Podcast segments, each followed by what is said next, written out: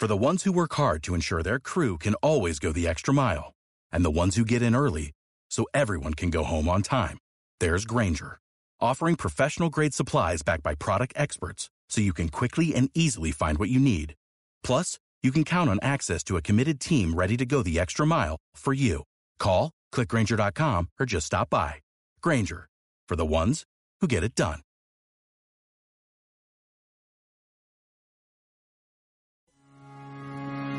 Hola a todos y bienvenidos a este nuevo podcast en De Personas Radio. Periódicamente recogemos aquí tendencias, entrevistas, debates de temas de actualidad sobre el mundo de la empresa y la gestión de personas. Estaremos contigo durante los próximos minutos, así que gracias por escucharnos, por compartirnos y recomendarnos y por ser parte activa con tus comentarios. Recuerda que tu opinión nos hace ser mejores. Empezamos. Hola, soy Raúl Castro y hoy para presentar a mi invitado eh, quiero bajar un poco el tono y llevaros a un lugar eh, y pediros que os, que os imaginéis allí, ¿no? Para, para entender un poco de lo que estamos hablando. Pediros que os imaginéis en una escuela de negocios a las 8 de la tarde una escuela de negocios sobria, ¿no? Con todo el mundo enchaquetado, con todo el mundo con su chaqueta y corbata en el centro de Madrid, y, y, eh, y, son las 8 de la tarde y entonces es todo como muy... Te has pasado por un protocolo donde te han apuntado una lista, te has sentado, miras a tu alrededor y está todo el mundo con su chaqueta, su corbata, con su faldita, con su... Eh, con eh, su, su, bolso de, de su buena lana, ¿no? Y entonces eh, pues tú te sientes allí, pues, pues importante, ¿no? Entonces miras el panel que hay enfrente de expertos, ¿no? Tú tienes a cinco personas, eh, todos perfectamente enchaquetados y tal, y tienes a otra persona eh, en la izquierda, en, en, el vértice de la mesa, pues, eh, pues muy aseado, muy limpito, muy bien correcto, muy tal, pero con sus gafitas y con una, con de, de esas personas que dices, wow, este, este tipo es un rara avis aquí, ¿no? En, en, esta mesa, ¿no? Entonces empieza la charla, empieza el debate, empieza el panel y, y, esta persona en la esquina no habla hasta que le dan la palabra porque es muy educado, ¿no? Y cuando habla y le dan la palabra, eh, pues tú esperas a ver lo que dice, ¿no? Y esta persona lo que dice es, bueno, yo quiero, yo quiero empezar diciendo que este tema de la estrategia personal eh, es muy interesante porque a todos ustedes, a todos los que están aquí, les van a despedir algún día y ustedes todavía no lo saben. Ese es el problema. Entonces, para, para, para evitar que, eh, que eso sea un drama, ustedes lo que tienen que cuidar es eh, que ese cliente único que tienen, porque cuando uno está empleado lo que tiene es un cliente único, ese cliente único que tienen que les paga religiosamente los días 30, pues eh, obtengan de ustedes su, eh, su mejor tengan de ustedes su mejor marketing, su mejor puesta en escena, su mejor I más D, su mejor desempeño, su mejor performance, ¿no? Ustedes son eh, un proveedor de un cliente que es un cliente único. Cuento todo esto porque esta persona a la que yo conocí en este momento se llama Andrés Pérez Ortega, él es especialista en estrategia personal. Eh, yo le conocí, tuve la, oportunidad después de tomar un café con él y, pude comprobar lo provocador que llega a ser para remover estas conciencias. Y creo que en un momento como este no puede haber nada mejor que hablar con, con Andrés Pérez Ortega para, para mucha gente y seguro que va a ser uno de los podcasts más escuchados eh, Andrés Pérez Ortega, muy bienvenido a este espacio. Me ha encantado la presentación tuya. No, no recuerdo ahora qué, qué escuela de negocio sería, no sé si sería eh, Esalcio, sería el CEU, cuál sería. Eh, vale, vale, vale, pero, pero sí, era, era, era bastante cañero y sigo siendo, sigo, bastante, sigo siendo bastante cañero y yo creo que hace falta, pero bueno, ya, ya, ya hablaremos ahora de eso. Qué bueno. En, la, descripción del podcast os estoy dejando el enlace al LinkedIn de, Andrés. Eh, vais a poder comprobar todo su expertise, pero eh, él seguro en algún momento de la charla nos va a contar pasajes, porque lo, lo hace siempre. Le podéis seguir en, en, sus redes sociales, le podéis seguir en, eh, pues con las publicaciones que tiene, en su post, eh, en su blog.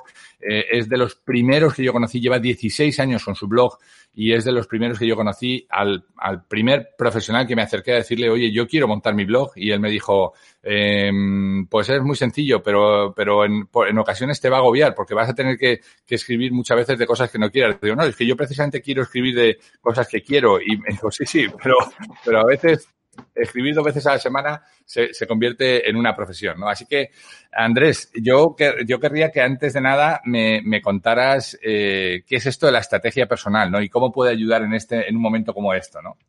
Pues a ver, un poco va en, la, dirección que tú estabas contando. A ver, en, tú estás en Estados Unidos eh, pero y, la cultura que tenemos en Europa y todavía peor en España es muy diferente a la que a la que hay allí. ¿Por qué? Pues porque aquí nos hemos acostumbrado, incluso hasta mi padre, yo creo que la generación de mi, de mi padre o de, o de, nuestros padres ha sido la última que ha pensado de esa manera y ha sido eso de tú estudias, te colocas en una empresa y te jubilas, ¿vale? Esto, esto que tenemos muy interiorizado eh, eso ya se, ha terminado hace muchísimo tiempo. Ya sé que es un tópico, no estoy descubriendo nada, pero ahora ya sí que se ha convertido en una, especie de, como dicen, como dicen en Estados Unidos, es mandatorio. O sea, esto es, esto, esto es obligatorio no es, no es una cuestión de gustos, ¿vale? ¿Qué ocurre? Que para gestionar un proyecto profesional ya no puedes pensar en modo lineal. Es decir, eh, siguiendo un poco la metáfora del avión y del tren, antes te subías a un tren, estabas en el tren, hacías tu viaje y te jubilabas y bajabas del tren. En este momento hay que pensar en modo 3D, en modo avión.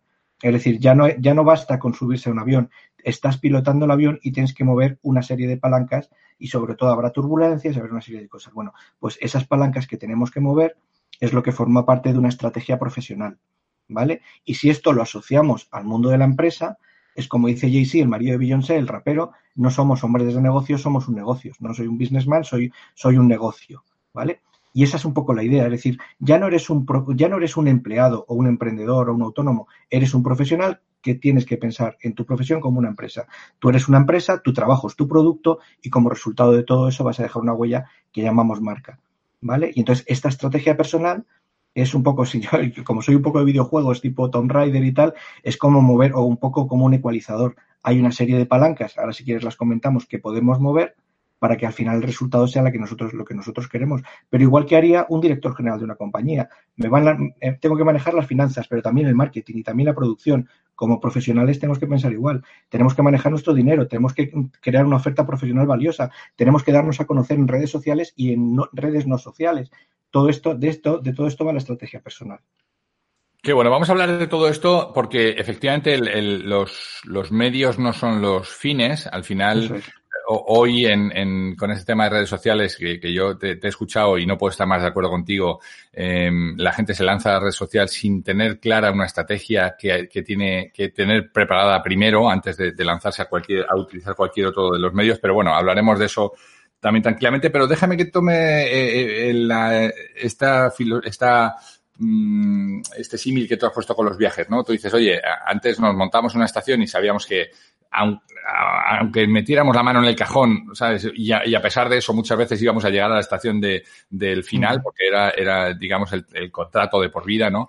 Eh, me lo has llevado al avión, pero fíjate, yo, yo te provoco un poco, y si fuera, y si en lugar del, del viaje por avión hoy fuera, estuviéramos más en un viaje por bicicleta, ¿no? Donde, donde te tienes que preocupar de lo que eres capaz de hacer en ese día, ¿no? O en esa semana, a lo mejor, y luego no sabes si, si te vas a montar en burro o te vas a montar en helicóptero o vas a poder coger un, un, tren cortito de cercanías, ¿no? Porque, porque yo creo que hoy la, eh, vivimos en un mundo tan incierto que mm, el saber que tú vas a hacer un proyecto, un, un, transporte tan largo eh, en, en un solo medio una vez en la vida, eh, casi hasta, hasta es difícil, ¿no?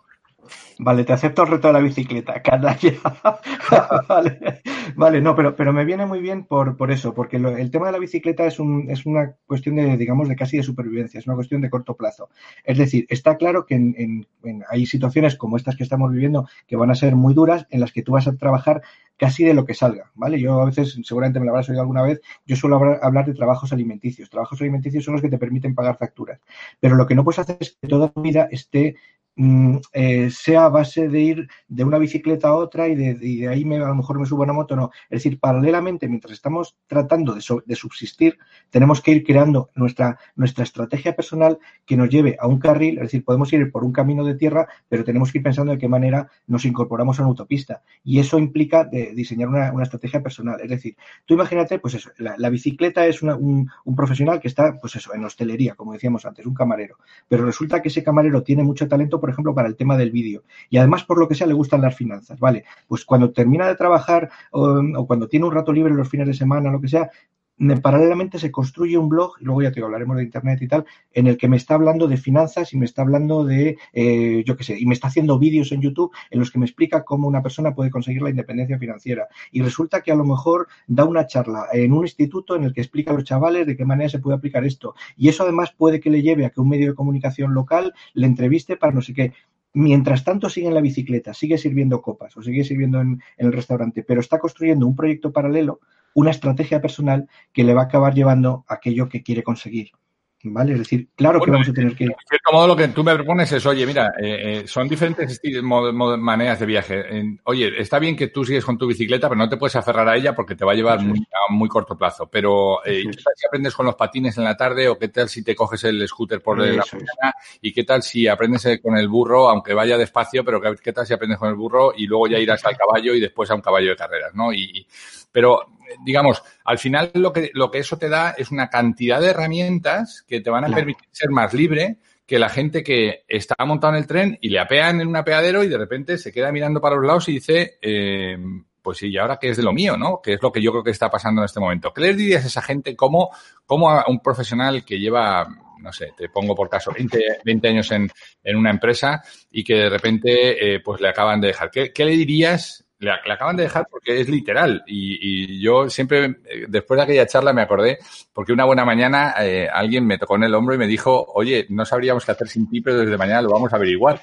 Y entonces, eh, claro, en ese momento dices, bueno, afortunadamente sé montar en burro, en patinete, en patín, en bicicleta y en no sé cuántos. Pues venga, voy a coger lo primero que tengo a, mano y me pongo. Pero, pero esta gente que les ha dejado en el andén y que nunca jamás ha montado en bicicleta, ¿qué les dirías ahora para montar su estrategia personal para el futuro? Vale, mira, pues, pues aquí te voy a, te voy a si, quieres, si quieres quizás voy a mm, por lo menos hacerte un bosquejo, por lo menos un borrador de lo que podría ser el modelo de estrategia personal aplicado a esta persona, ¿vale? Entonces, a ver, Em, eh, piensa en el clásico organigrama de empresa en el que hay una especie de cabecera, dirección general, y luego abajo hay diferentes departamentos, ¿vale? Me ha gustado lo que ha dicho de las herramientas y tal, porque ahora verás dónde encaja. Esta persona, es decir, el, el, yo SL, él no tiene un comité de dirección, el comité de dirección es, el mismo, ¿vale? Entonces, eh, y, cuando hablo de comité de dirección, en una empresa son los que definen los objetivos, la misión, los valores y todo este tipo de cuestiones que van a definir el rumbo de la empresa. Esa persona a la que han despedido, posiblemente hace años, si es que alguna vez se lo ha planteado, qué narices quiere. Es decir, yo que quiero, a qué me quiero dedicar, porque claro, tú estudiaste lo que fuese porque te lo dijeron tus padres, porque estaba de moda, y trabajaste, pues eso, yo soy químico agrícola y jamás he ejercido como químico agrícola y no pasa nada. Pero en el fondo hay un momento cuando a ti te despiden, cuando a mí me despidieron hace 16 años, en el que te ves obligado a decidir a qué te quieres dedicar y qué sabes hacer. Entonces, lo primero, comité de dirección, dirección general, que es la, parte más, la parte más alta del organigrama. No voy a detenerme en todos los departamentos, me voy a centrar en dos o tres, luego si quieres vamos enfocando. Hay un departamento que sería el equivalente o el símil al de recursos humanos, que sería en este caso estamos hablando de una sola persona que eres tú. Y es donde estarían todo ese tipo de dudas que en realidad paralizan a la gente. Es el miedo, es la vergüenza, es que yo no sirvo para nada, es que cómo voy a escribir un blog porque resulta que lo que voy a decir van a ser tonterías, es que me da pereza. Todo ese tipo de cuestiones mentales, muy de coaching y tal, y que, que también pueden ser interesantes, hay que superarlas, porque si no te quedas ahí bloqueado. Lo que decías de las herramientas, y por eso es lo que, por eso me parece interesante, sería como el departamento de logística y compras, ¿vale? Es decir, tú vas a una empresa y a lo mejor quieres comprar una empresa y, haces inventario, a ver qué tienen en el almacén. Pues eso es lo que tenemos que hacer nosotros. Es decir, yo qué tengo en el almacén tú, yo, las personas que nos están escuchando. Cuando digo que tienes en el almacén me refiero qué has aprendido, qué experiencias tienes, aunque no tengan nada que ver con una universidad, con una, em, ¿Qué, hábitos tienes, qué habilidades. A lo mejor resulta que este es un área de, informática, pero resulta que eres buenísimo tocando, tocando música. Pues esa creatividad, a ver de qué forma la puedes combinar para crear algo útil, ¿vale? Entonces, ¿qué ocurre? Que nos han, nos han hecho pensar en un modo tan lineal que parece que somos lo que pone nuestra tarjeta o lo que, o lo que pone un título nuestro, cuando en realidad, y yo creo que soy un buen ejemplo de esto, te estoy hablando de marca personal, de estrategia personal, cuando yo ni, ni de soy de marketing, ni soy estratégica, de estrategia ni nada por el estilo, soy químico agrícola y trabajo en compras, ¿vale? Estás escuchando De Persona Radio con Raúl Castro. bueno, pero eh, eh, esa, ha sido una forma de entender eh, la, vida profesional durante años, ¿no? Eres lo que pone en tu tarjeta y más cargo y más brille la tarjeta, mucho mejor eres, lo cual para mí es un error de partida desde el inicio, ¿no? Claro, pero al final lo importante, y sería el siguiente departamento, ya te digo, no te, los voy a, no te lo voy a definir todos, pero el siguiente departamento sería el departamento de no sé cómo llamarlo, el departamento de producción o de producto, como, ¿vale? ¿Qué significa esto? Pues que al final la gente no te paga por los títulos, la gente no te paga por, las, eh, por los, digamos, los años que llevas en una empresa, la gente te paga por el valor que aportas. A ver, vamos a ser un poco bestias. Em, hay mucha gente, sobre todo la, gente más joven, eh, que dice, es que yo tengo eh, tres licenciaturas, dos máster y cuatro idiomas y resulta que estoy trabajando en un McDonald's. Ya, pues a lo mejor resulta que todo esto que tú tienes no te sirve, no está aportando ningún valor. Y sin embargo hay gente mucho menos preparada que tú, pero ha sabido construir algo valioso para una empresa, para un cliente, para una organización. Entonces, el producto vale esto, no me vendas un título, véndeme el valor. Entonces, y esto, digo, esto lo cuento muchas veces, pero es muy sencillo. Es, tú puedes hacer que una empresa gane más pasta o ahorre o ahorre dinero. Puedes hacer que ahorre tiempo o que, o que tenga más tiempo para algo. Puedes hacer que una persona o una organización se sienta mejor. Tiempo, dinero, bienestar. Esas tres cosas son las que hacen que lo mismo se venda un iPhone, que se venda un mueble de Ikea, que se venda el que se venda el trabajo de un profesional. Y eso, por lo menos en España, no nos han enseñado a hacerlo, porque no nos han explicado cómo vender lo que hacemos. Y luego ya te digo, si quieres podemos hablar, pero luego todo esto hay que, hay que salir y contarlo. Y claro. ahí entra, ahí está el marketing y dentro del marketing hay como varios eh, niveles de alcance y uno de ellos es Internet. Pero me gusta lo que estabas comentando, lo que estabas un poco introduciendo, y es que Internet solo es una parte de una parte de toda una estrategia mucho más global que, que incluye todo esto, objetivos, misión, producto, cualidades. Andrés, yo creo que mm, la, sobre todo las generaciones jóvenes, eh, las generaciones más, más, más, eh, más contemporáneas a, a, nosotros, toda la gente, todos los centennials y todos los millennials, no tendrían tiempo suficiente para poder escuchar todo el material que tú tienes ahí. Yo a todo el mundo, fíjate que esto se escucha en 30, hasta la semana pasada se, se, ten, hemos llegado al récord de 32 países en donde se escucha este podcast. Les animo a que entren en la, en la página de Andrés Pérez Ortega que, que estoy dejando aquí en el, en el, en el inicio, ¿no? Eh, porque, porque de eso yo creo que va a ir el futuro, va a ir de, de cuál es el valor que aportas y no qué currículum vitae me traes, ¿no? Porque, eh, no sé, tú, tú has estado también con, con Pilar en, en, España, que dice, eh, Pilar Gómez Acebo, que dice el currículum debería llamarse currículum mortis, porque al final nada más que explica aquello que ya fuimos, ¿no? Pero, pero en, en, el futuro lo que se va a necesitar es, oiga, cuénteme usted qué es capaz de hacer por mi, con, por mi corporación en este momento, por mi empresa en este momento o por mi pequeño negocio, ¿no? ¿Qué, qué, cuál es el valor que tú aportas, ¿no? Y yo creo que de eso va este, este tema de estrategia personal, de repensar todo en su conjunto y de decir cómo puedo ofrecer el mejor valor eh, que se adapte a las necesidades que hay en este momento, ¿no? Y si las generaciones que están llegando fueran conscientes de estos, de esto, cambiaría muchísimo. Nosotros no hemos tenido más remedio por lo que tú dices, por temas culturales, por temas de, bueno, pues de, meternos mucha gente, las ves atrapados en, en, sitios en los que luego se leen a Elizabeth Kubler-Ross y dicen, oye, debería de haberme arriesgado más, ¿no? Y, pero ya es tarde porque ya tienen 80 años y dicen, joder, es que al final nada más que trabaja en un sitio, ¿no? Eh, la, la, no, ¿No es esto especialmente interesante para la gente joven, Andrés? Claro, claro que es, no, es especialmente interesante para todos. Es decir, eh, yo tengo 53 años eh, y hay mucha gente de mi generación pues que se, una edad hermano. Ya lo sé. yo, yo, presumo de ello. No, pero en la gente de mi generación y tal, te das cuenta de que, o de nuestra generación, bueno, tú eres más joven que yo, pero. Eh, no, no. Uno menos. No, bueno, bueno, vale. Pero te quiero decir, la gente de nuestra generación, dices, los más jóvenes, pero los de 50 y los de 53 que se, se pueden quedar en la, calle, en la calle y en teoría les quedarían 10 o 15 años para jubilarse, ¿qué hacen? Eh, ¿Se van, van, a estar tumbados en el sofá hasta que les contraten? No, y, no al final... cualquiera, y no cualquiera 10 o 15, Andrés. Los 10 o 15 en donde tú tienes acumulado esa, esa cantidad de medios de transporte en los que has podido manejarte en la vida, ¿no? Cuando, con esa metáfora que estábamos utilizando, eh, esa cantidad de recursos que ahora puedes poner al servicio de otros, ¿no? Exacto, pero además es que me da igual que seas joven o que seas mayor. Es decir, si tú eres joven, a lo mejor no tienes la experiencia del mayor, pero resulta que a lo mejor pues tienes más facilidad para utilizar, yo que sé, o más de más cara dura para grabarte un vídeo porque lo estás subiendo a Instagram o al TikTok. A lo mejor eso te permite, a lo mejor, contar tu experiencia en un, en un vídeo. Entonces, a lo mejor una persona más mayor la destreza la puede tener igual, porque yo veo que la gente de nuestra generación, aunque se hable mucho del mito de los nativos digitales y todo este rollo, los de nuestra generación ya ves que estamos manejando esto como si, casi como si fuésemos, nativos digitales, pero además tenemos toda esa experiencia que podemos convertir en consultoría, en un libro, en trabajar lo mismo que decíamos en una empresa, ¿por qué no hacerlo de forma independiente? Que es otra de las cosas que me da mucha rabia. Es decir, si a ti te están pagando una empresa como jefe de compras, por ejemplo, porque haces unas presentaciones chulísimas para tu jefe, ¿por qué no haces unas presentaciones en PowerPoint o en Keynote chulísimas, pero no solo para tu jefe, sino para cualquier directivo del mundo? ¿Vale? Eh, si resulta que eres un jefe de compras bueno, ¿por qué? Y resulta que te han echado una empresa por llevar 20 años trabajando como jefe de compras, ¿por qué no te montas un, un tema de intermediario como de compras, digamos, de forma independiente?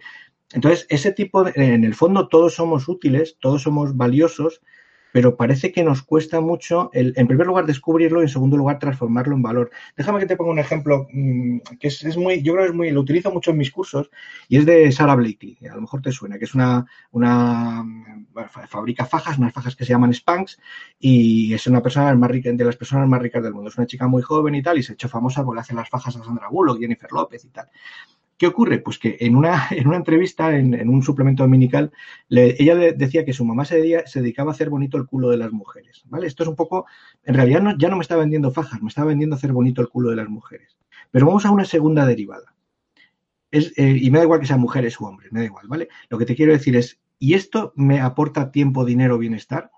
Al principio piensas que no, pero luego dices, ah, pues sí puede ser. ¿Me da tiempo? Sí, porque resulta que me voy a ahorrar el gimnasio o porque voy a tardar menos en ligarme a esa persona que me gusta.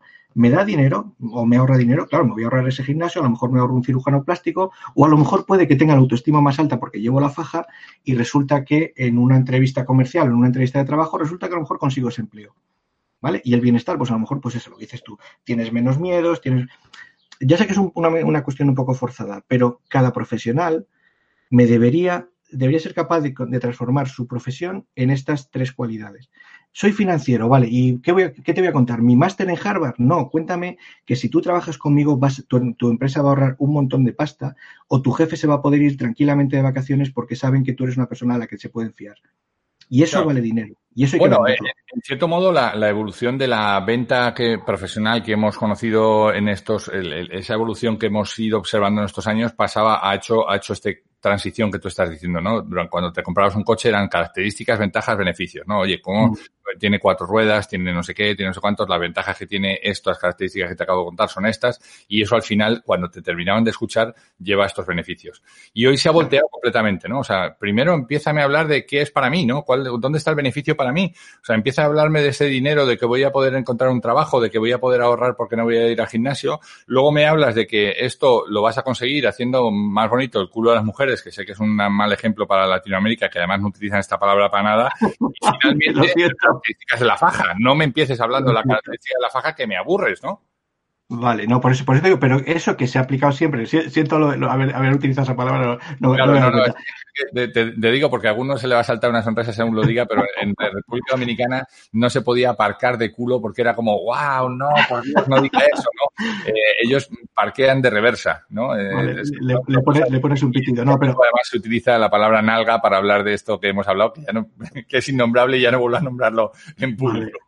No, pero, pero en el fondo esa, esa transición que tú has dicho en empresas tenemos que, tenemos que aplicarla a los, los profesionales. Y luego uh -huh. ya te digo, luego tenemos que salir y contar y, y mostrar y, traer, y demostrar ese valor, ¿vale? Pero no podemos, el, el, el, tema es que ya no podemos seguir vendiendo, igual que hace muchos años se vendía el arroz en, tú ibas a con una tienda aquí en España y te daban un arroz o unos garbanzos o unas lentejas, te lo metían en, en una bolsa de papel y no te preocupabas más. En este momento hay 16.000 tipos de arroces, que si redondo, que si largo, que si no sé cuántos y tal, pues con los profesionales ocurre lo mismo. Cuando hay 700.000 profesionales de lo mismo, tendrás que conseguir diferenciarte o añadiendo algo, o quitando algo, o demostrando algo, ¿vale? Y, esas, y en eso consiste la estrategia. Es decir, cuando hay tanto profesional commodity, tanto profesional muy parecido, igual que hay montones de, fabricar de muebles y montones de fabricar de móviles, de alguna manera tendrás que de dejar muy claro cuál es ese valor. Es decir, en el fondo, ¿qué diferencia hay entre un Xiaomi y un, iPhone? ¿vale? Ya sé que para los, amantes de Apple es una aberración, pero en el fondo no creo que justifique las, cualidades de, iPhone, no creo que las justifique el, el,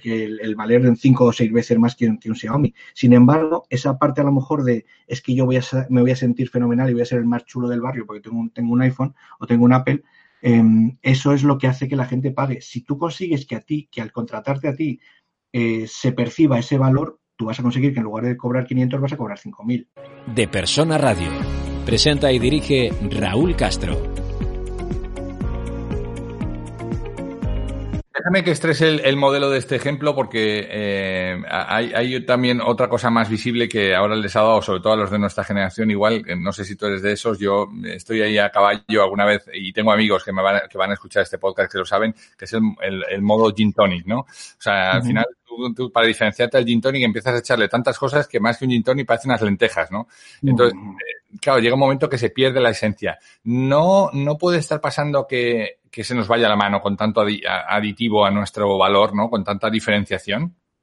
A ver, em, la diferenciación puede venir por, por, sumar o por restar. Es decir, eh, quizás a lo mejor sería muy largo hablar de creatividad en todo esto, pero en el fondo eh, podemos decir que Starbucks es una cafetería normal y corriente, pero que le han puesto sillones guarros y, a veces digo, y un chino con un Mac, ¿vale? Pero eso es, eso es un poco una broma que forma parte del, del atrezo, ¿no? Forma parte del decorado, claro. Forma parte del decorado. O puedes quitar, es decir, el Circo del Sol, ya sé que es un ejemplo muy tópico, ¿no? Pero el Circo del Sol es un circo al que le han quitado los animales. Entonces, ese es el antiejemplo del gin tonic. Es decir, yo, por ejemplo, ¿qué es lo que veo? Y estoy de acuerdo contigo, que, por ejemplo, en el mundo de la consultoría, en el mundo de, digamos, de la gestión, cada día se están añadiendo cosas. ¿Qué es lo que estoy echando de menos? Lo básico. Es decir, yo, a ver, yo tengo, estoy delante de una ventana y, se me, y resulta que la persiana eh, tiene el cajetín, no sé por qué, los arquitectos, el cajetín lo hicieron eh, al exterior. ¿Qué ocurre? Que cuando se ha roto, en, no podía venir un persianero normal, tenía que venir un persianero pues que, se pudiese colgar desde el exterior, no sé cuántos y tal. Y resulta que de eso sabía, pero persianero normal y corriente no había, hasta que por fin encontré uno. Bueno, pues ese, ese que, es, que ha vuelto a lo básico y en lugar de añadir, lo que ha hecho ha sido simplemente quedarse con lo fundamental, pues ese vale dinero. Es decir, si resulta que yo quiero buscar información, en este momento información tienes a, patadas. Es decir, ahora el que tiene la información no tiene el poder. El que tiene el poder es aquel que es capaz de extraer la información adecuada. Entonces, esto no va a añadir y añadir y añadir más información. Si tú eres capaz de simplificar algo y convertirlo en, lo, en la esencia, eso vale muchísimo dinero y eso no va a añadir. Eso va de quedarte en, el, en la pura ginebra del gin tonic, ¿no? Y eso que yo, yo no veo porque no, no me gusta la ginebra, pero, pero, pero esa es un poco la idea. A lo mejor en la simplificación también está, también está el valor, ¿no? Qué interesante. Oye, volvamos otra vez al caso que, que yo creo que va a haber eh, en este, tristemente, en este momento muchos, muchas personas que tengan que repensar su estrategia personal. Hay, hay algunos libros que yo estoy, con los que estoy trabajando ahora con, con líderes en, en, esta pata de coaching ejecutivo que nosotros hacemos con líderes que tienen que repensar su valor, incluso estando dentro de la empresa, ¿eh? que se llaman Business Model Generation, que, que derivado en, en uno que se llama Business Model You, que sí. luego se ha traducido en español como tu modelo de negocio y que se basa en esto de Canvas. ¿Puede ser una buena herramienta, a tu juicio, para, para ayudar a la gente a, a, a, poner en un papel cómo es su aporte de valor, cómo son su estrategia con los clientes, cómo es su proyección? ¿Puede ayudar eso? A ver, a mí, a mí me, me, gusta porque va en el sentido de lo que estábamos comentando antes. Es decir, ha conseguido que algo que podía ser muy complicado, como es la, la creación de un modelo de negocio, simplificarlo de tal manera que es verdad que a lo mejor no se puede aplicar en el 100% de los casos, pero facilita, ayuda muchísimo eso. Yo creo que el éxito de esos, de esos libros está en eso, en, en haber simplificado el modelo, que es un poco también lo que yo estoy tratando. Cuando hablo de estrategia personal, lo que hago es reducirlo, pues eso, a diferente, aquí, incluso te puedo decir, está entre 13 y 15 compartimentos y que volviendo, volviendo al ejemplo del avión, son, digamos, los 15 instrumentos que tienes que estar controlando para que tu, para que tu proyecto vaya bien. Por otra parte, el modelo, el modelo Canvas, el modelo de este Business Model You y tal, me parece bien, pero es como todo. Es decir, una vez parece como que una vez que se pone de moda algo, yo creo que se acaba prostituyendo y se acaba degradando un poco. Pero me parece que una si somos capaces de crear, y esto también lo utilizo mucho también cuando hablo de, de marca personal más que de estrategia personal, y es eh, una forma de posicionarte, de convertirte en un experto, es crear tu propio modelo. ¿Cuántos libros hay de el método fulanito de no sé qué? O el uh -huh. sistema no sé cuántos, o las siete hábitos de no sé qué de, de, de Kobe. Es decir, cuando tú eres capaz de, mm, de no de simplificar, pero sí de sistematizar algo, eso, digamos que, eh, si, eso, si a eso le pones tu nombre, digamos que te va a posicionar muy bien. Decir, tú que te dedicas a la formación. Eh, si tú consigues sistematizar tu forma de crear cursos, el, no solamente, ya no solamente puedes ganar dinero con los cursos, sino con el, digamos, el metacurso, que es cómo, cómo, creo, cómo creo cursos. Y todo se puede sistematizar. Desde la persona, el mesero que decíamos antes, que está sirviendo mesas, el responsable de compras, la persona que hace PowerPoint, eh, si tú eres capaz de sistematizar tu trabajo, lo, puedes acabar vendiendo en formato libro, en formato curso, en formato franquicia, o, o, digamos convirtiéndote en el referente en ese tema, ¿vale? Entonces, esta es un poco la idea mira a ver en qué eres bueno, sistematízalo y véndelo. Fíjate que estos días yo estoy hablando con, con colegas también en España, ¿no? Y, y, y, cuando yo intento hacer de Andrés, intento provocar un poco en, en, con este concepto que a, a, mí me gusta mucho y ahora te pondré un, un ejemplo también, este, siempre hay gente que, que, me dice, sí, bueno, pero eso eres tú porque, porque piensas de ese modo, pero, pero no todo el mundo es igual, ¿no? Yo le digo, sí, pero, pero no nos olvidemos que venimos de, venimos de, de las cuevas en donde no había alimentos en el congelador. Por tanto, todas las mañanas tú tenías que salir a por el antílope, cazarlo y arrastrarlo, ¿no? Y, a, veces cuando el antílope pesaba mucho, llamabas al, pegabas un silbido y le decías, Manolo, échame una mano con el antílope, ¿no? Y lo llevabas a la cueva. Te estoy hablando hace dos millones de años, no, no, no es de ahora. Y eso nos ha acompañado como eh, como especie durante dos millones de años. Por tanto, el buscarnos el sustento cada día y el poder salir y el poder encontrar aquello que necesitamos cada día, esto es, esto es humano, esto está en nuestro ADN, en nuestra forma de supervivencia. Hemos supervivido como especie, hemos sobrevivido como especie gracias a, a esta búsqueda permanente, ¿no? Pero ¿No tienes tú la sensación de que durante los últimos 200 o 300 años, con la aparición de las empresas, hemos hecho que el ser humano vaya bajando los, los, los, brazos a, base de darle la comida, el desayuno, la cena, darle la, la, mesada, darle su sustento, y ahora se encuentran sin fuerza, ¿no? O sea, una, una cosa que tú tienes que hacer para emprender esta, esta salida, ¿no? De, de, de y, y, empezar a, a poner en valor lo que tú sabes, es tener, es estar entrenado, es tener fuerzas, ¿no? ¿Cómo se consigue eso, Andrés? No, eso, eso que me estás diciendo me encanta porque además es una de las cosas que digo en, que cuento en mi último libro. Es decir, el tema, el, el, empleo, yo creo que quizás ha sido muy generoso hablando de 200 o 300 años. El empleo es un invento mmm, moderno y yo creo que ha sido un, un experimento temporal. Es decir, hasta, yo creo que hasta el siglo XIX, una cosa así, pues la gente, pues eso, eran, eh, se agrupaba, se agrupaba por gremios, la gente, pues eso, fabricaba sus cosas y tal, hasta que llegó la revolución industrial y nos empezaron a meter primero en, en minas de carbón y luego en cubículos, ¿vale? Eh, yo a veces pongo también, cuando, cuando, ya digo, sobre todo cuando últimamente cuando me presento y tal, pongo una foto mía del colegio, la típica foto está en la que, la que estábamos pues en varias filas a diferentes alturas los alumnos, Exacto. y resulta que yo y, inmediatamente después pongo una foto de Repsol, en, cuando yo me incorporé a Repsol también, que estábamos dando un curso, y era una foto muy, muy parecida. En el fondo te das cuenta que el sistema educativo está pensado para pasar del pupitre al cubículo. Claro, en el colegio, y, y eso explica el pito de la entrada y el pito de la salida, o sea, era prepararte claro. para la pública. Entonces, entonces el, el, el, mundo del empleo, eh, además me da mucha rabia cuando se habla de empleo, empleabilidad, eh, desempleo, autoempleo, eh, nos han metido en la cabeza, porque incluso yo creo que a los gobiernos les interesa el, el que seamos, el que formemos parte de un engranaje, pero hay que volver a eso, a la, a la, a la subsistencia, pero, vamos a verlo en positivo, es decir, mm, como no va a haber empleo, como, eh, como el empleo que va a haber va a ser muy malo, bueno, pues vamos, por una parte, vamos a coger la bicicleta y vamos a sobrevivir como podamos, pero al mismo tiempo vamos a empezar a construir y vamos a tratar de crear algo valioso basado en lo que a nosotros nos gusta. ¿Vale? Y tú, eh, pues eso, tu, tu, podcast llega a muchos países.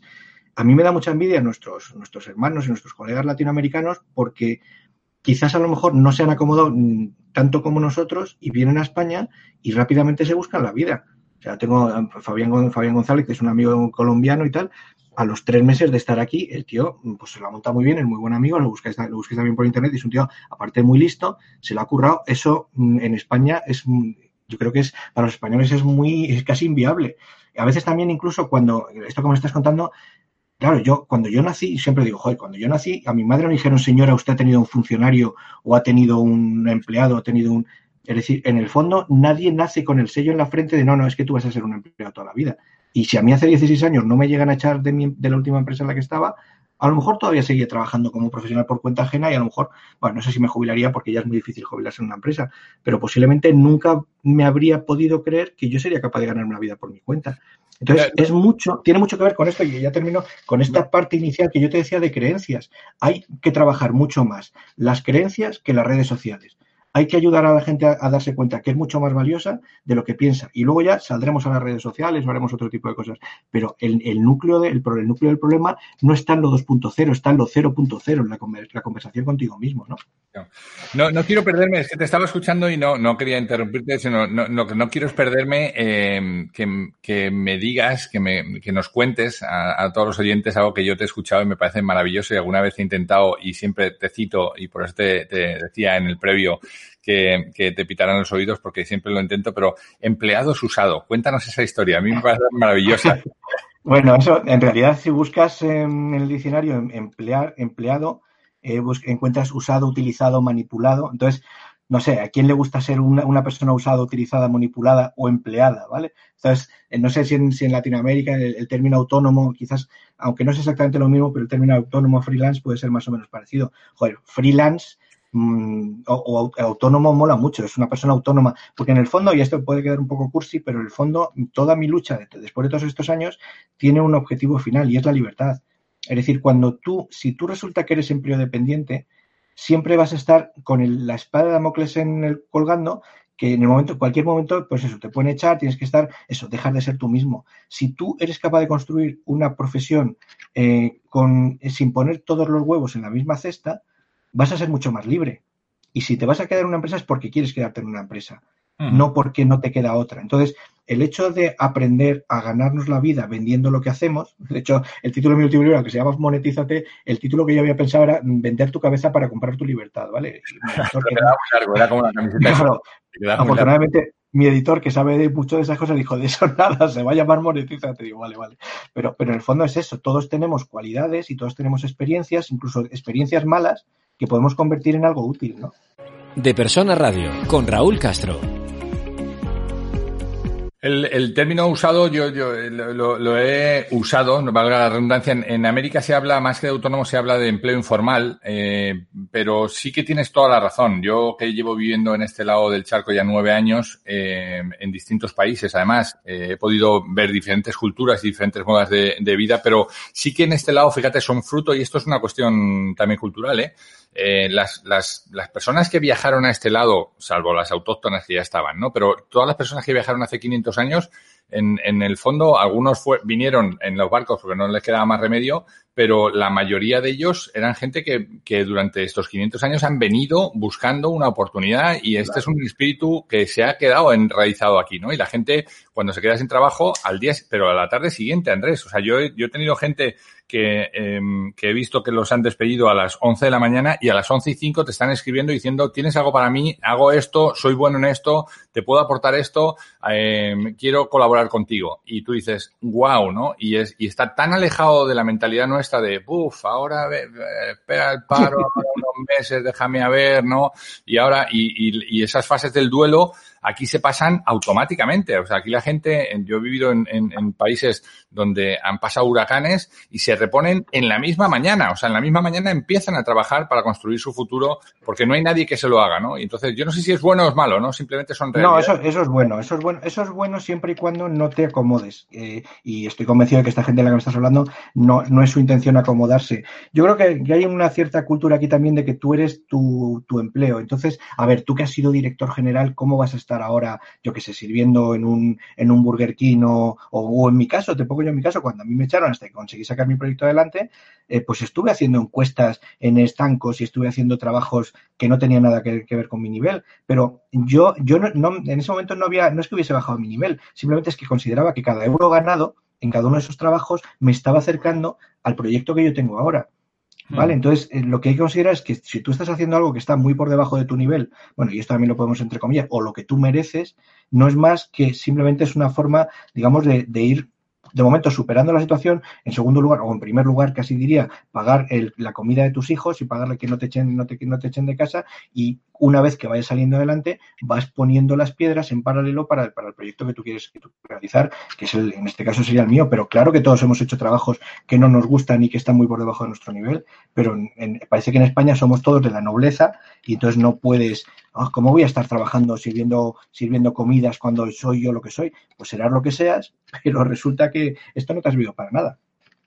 Mira, ayer, ayer estaba hablando con, con, una persona que yo le tuve, estuve trabajando con él de director general en, en un hotel, eh, y ayer yo estaba hablando con él y me dice, mira, en este momento que están cerrados, yo no tengo ingresos, eh, el, el, hotel está cerrado, llevo dos meses sin ingresos, no puedo seguir así y, y, y estoy repartiendo comida a domicilio. Hablábamos y yo le, le, le dije, oye, me quito sombrero porque en el fondo lo que tú estás diciendo, ¿no? Es, eh, tú tienes dos alternativas. Uno, ponerte en off y, y, seguir instalado en el enojo, en el enfado, en la negación y en el, mm. en el qué panda de, de, maléficos son todos los que me han hecho esto. Pero eh, yo ahora estoy leyendo mucho a los estoicos. Los estoicos dicen, no te puedes seguir enfadando eh, por cosas que tú no puedes cambiar. Lo que importa no es lo que pasa, sino lo que haces tú con lo que te pasa, ¿no? Y entonces digo, joder, la, la máxima de ellos es qué absurdo es enfadarte con que se ponga el sol cada día. Por si el sol se pone cada día, ¿qué, ¿qué, ganas con enfadarte con eso? Y sin embargo, esta posición de decir, mira, eh, mientras que yo sigo buscando esta vía del este nuevo tren hay que subirme, ¿no? Siguiendo tu símil del inicio, eh, oye, lo que estoy haciendo es entrar cada peso mexicano que estoy metiendo en casa es dinero y, y eso es una enseñanza y es un aprendizaje y eso me está pasando a mí. Cada webinar que yo ahora doy eh, con unos ingresos 20 veces por debajo de los que yo tenía hace solamente dos meses, eh, pues es, es, un dinero que me ayuda a que el del Walmart me siga viendo la cara, ¿no? Y eso es, y eso es lo que toca hacer ahora en este momento, ¿no? Mira, vamos a volver, si quieres, al, al modelo estrategia. Eh, eh, parece que siempre es un poco como aquello que se decía en los 70 de los viajes astrales, en los que parece que tú te veías desde el exterior de tu cuerpo y tal. Pues aquí se puede hacer una especie de viaje astral en el que tú te vieses como una empresa. Es decir, muchas veces cuando tú haces un MBA, cuando haces un máster y tal, se utiliza mucho el método del caso. Es decir, coges una empresa y analizas una situación que ha habido esa empresa. ¿Vale? Entonces, somos muy chulos para decir, bueno, pues por qué Kodak se ha ido al garete o por qué, o por qué Nokia con lo que era ya no es lo que era y tal. Y somos muy chulos para decir lo que han hecho mal y lo que puedan haber hecho bien. Bien, pues ahora vamos, a nuestro caso, esa persona que se ha quedado en el paro. Esa persona que se ha quedado en el paro desde el punto de vista del método del caso, podríamos decir, ¿y qué le ha pasado a esta persona? Pues si se ha quedado en el paro, ¿qué ha ocurrido? Que ha perdido su cliente. Ven, ¿qué podía hacer? Pues buscar otros clientes. O a lo mejor se ha perdido su cliente es porque lo que estaba haciendo ya no tiene valor. O porque lo que estaba haciendo tiene valor, pero resulta que las circunstancias de su país ya no le permiten, pues eso, porque vamos a vivir una crisis, ya no le permiten eso, pues vamos a ver si el problema es el país, mira a ver de qué forma poder vender tu trabajo fuera de tu país o de qué forma a lo mejor va a haber mucho menos empleo, pero resulta que puedes hacerte visible. Mm, ¿Dónde puedo saber que tú eres bueno en lo tuyo? ¿Me estás contando en un blog cómo gestionar un restaurante o un hotel? ¿Me estás eh, eh, haciendo, estás yendo a eventos de networking donde conozcas directivos que van a... Es decir, de alguna manera es, piensa en ese modo consultor de empresa, pero en este caso consultor personal. Y entonces tú te analizas y dices, vamos a ver, he perdido mi cliente, ¿qué puedo hacer? Buscar otro cliente, eh, buscar muchos clientes, hacerme más visible, hacer marketing, ahorrar. Esa es, esa es un poco la gestión. Pero lo que no puedo decir es, me han echado y el mundo se acaba, ¿no? Porque lo bueno de la estrategia es que tienes unas cuantas palancas que mover. Andrés, me pasaría de veras todo el día eh, hablando contigo eh, y estoy seguro que nuestros oyentes también. Me, y, desde luego, si tuviéramos una MAU en la mano, ya sería una cosa, aunque tú no veas alcohólica, a ti te doy un trina. pero pero, pero te, te, agradezco mucho este espacio, Andrés. Creo que es, es, es una filosofía que yo comparto mucho. Es una forma de pensar que creo que hoy eh, no puede ser más acertada. Este tema de la estrategia personal, repensar el valor, la promesa de valor que tú tienes como profesional, ya sea ante la sociedad, ante los posibles clientes, ante tu cliente único, incluso para la gente que no ha perdido el trabajo, ¿eh? Andrés, yo creo que esto, sí, sí, sí. estamos hablando mucho de la gente que ha perdido el trabajo, pero, pero también de la gente que hoy sigue manteniendo su trabajo, decir, oye, ¿de qué manera puedes garantizarte que te siga comprando por muchos años o que estés preparado para cuando deje de comprarte, deje de emplearte, deje de usarte, tú puedas tener un valor intrínseco que puedas ofrecer a otros clientes en el mercado, ¿no? A otros empleadores. Déjame, déjame simplemente, ya, ya, sé que estás terminando, pero eh, lo que dices tú, el, el, el, yo no estoy promoviendo el que todo, el que tenga un empleo lo deje y todo se lo monte por su cuenta. Lo que estás tú diciendo es muy, muy buena idea. Una empresa mediana o ya una empresa grande, una multinacional, es un, es un mercado suficientemente grande para que tú diseñes tu estrategia personal dentro de la empresa. En este caso, pues tus, tus compañeros van a ser tus stakeholders o tu jefe o lo que sea. De alguna manera, hay que, eh, eh, tienes que pensar qué valor estás aportando tu empresa, es decir, tu producto. Eh, estamos hablando de marketing personal, a lo mejor esto no va a tener un blog o estar en redes sociales,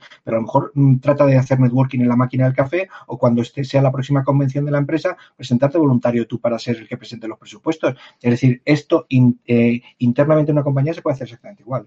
Absolutamente. Ayer, ayer por la noche yo estaba teniendo una, una sesión. Una de las cosas que estamos eh, potenciando ahora, que, que, durante un tiempo pues parecía que hecho en la distancia no tenía mucho valor, pero hoy estamos trabajando en, en sesiones de coaching ejecutivo. Yo me certifiqué en 2008, es algo que tengo una división de, de coaches que son las que las hacen, pero hay posiciones de C-levels, de, de, niveles de, de altos ejecutivos en, en los boards de las empresas que sí que tomo yo y me, y me apasiona. Me apasiona escucharles, me apasiona escuchar sus historias y y, a, y a acompañarles en este viaje, ¿no? Y ayer lo, yo lo estaba hablando con una persona que, que me decía, voy a, voy a moverme en, en, voy a intentar moverme en un sentido y estábamos trabajando en cómo esta estrategia personal tiene que ayudarla a ponerlo, a hacer su marketing personal. Y, y, tomaba un poco estos conceptos, eh, Andrés, ¿no? Hacer este marketing personal, de qué manera puedes vender tu producto internamente, de qué manera puedes hacer un exposure eh, interesante, de qué manera tienes que cuidar tus finanzas, tienes que ser tu director financiero para cuidar tus finanzas en este momento que sabes que vas a tener un periodo de incertidumbre, de qué manera vas a tener que eh, hacer tu I más D de, de tu, tu propuesta de valor y encajar cosas que hoy no existen dentro de la empresa, pero que tú sabes que puedes poner al servicio ¿no? de, de la empresa. Y yo creo que eso para mí es un concepto apasionante, lo aprendí de ti. Mm. Mil gracias, maestro. Me abriste los ojos mm. en, en, aquella noche oscura eh, donde provocaste en, en, mí esta, esta inquietud en seguir aprendiendo y, y en leer de, de, otros como Peters y, y otros tantos, ¿no? Eh, aconsejo a todos nuestros oyentes eh, escuchar a Andrés Pérez Ortega y la última palabra es tuya, maestro.